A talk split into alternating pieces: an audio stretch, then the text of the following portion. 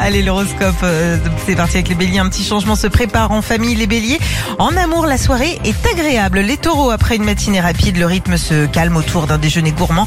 Attention quand même à votre ligne. Gémeaux, profitez de cette journée pour prendre des contacts, pour négocier. Votre curiosité est un plus. Cancer, votre intuition s'affine. La soirée favorise les amoureux.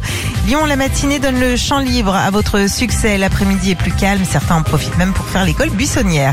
Vierge, vos activités sont dynamisées. Le déjeuner semble marqué en tournant favorable. En amour, faites le premier pas.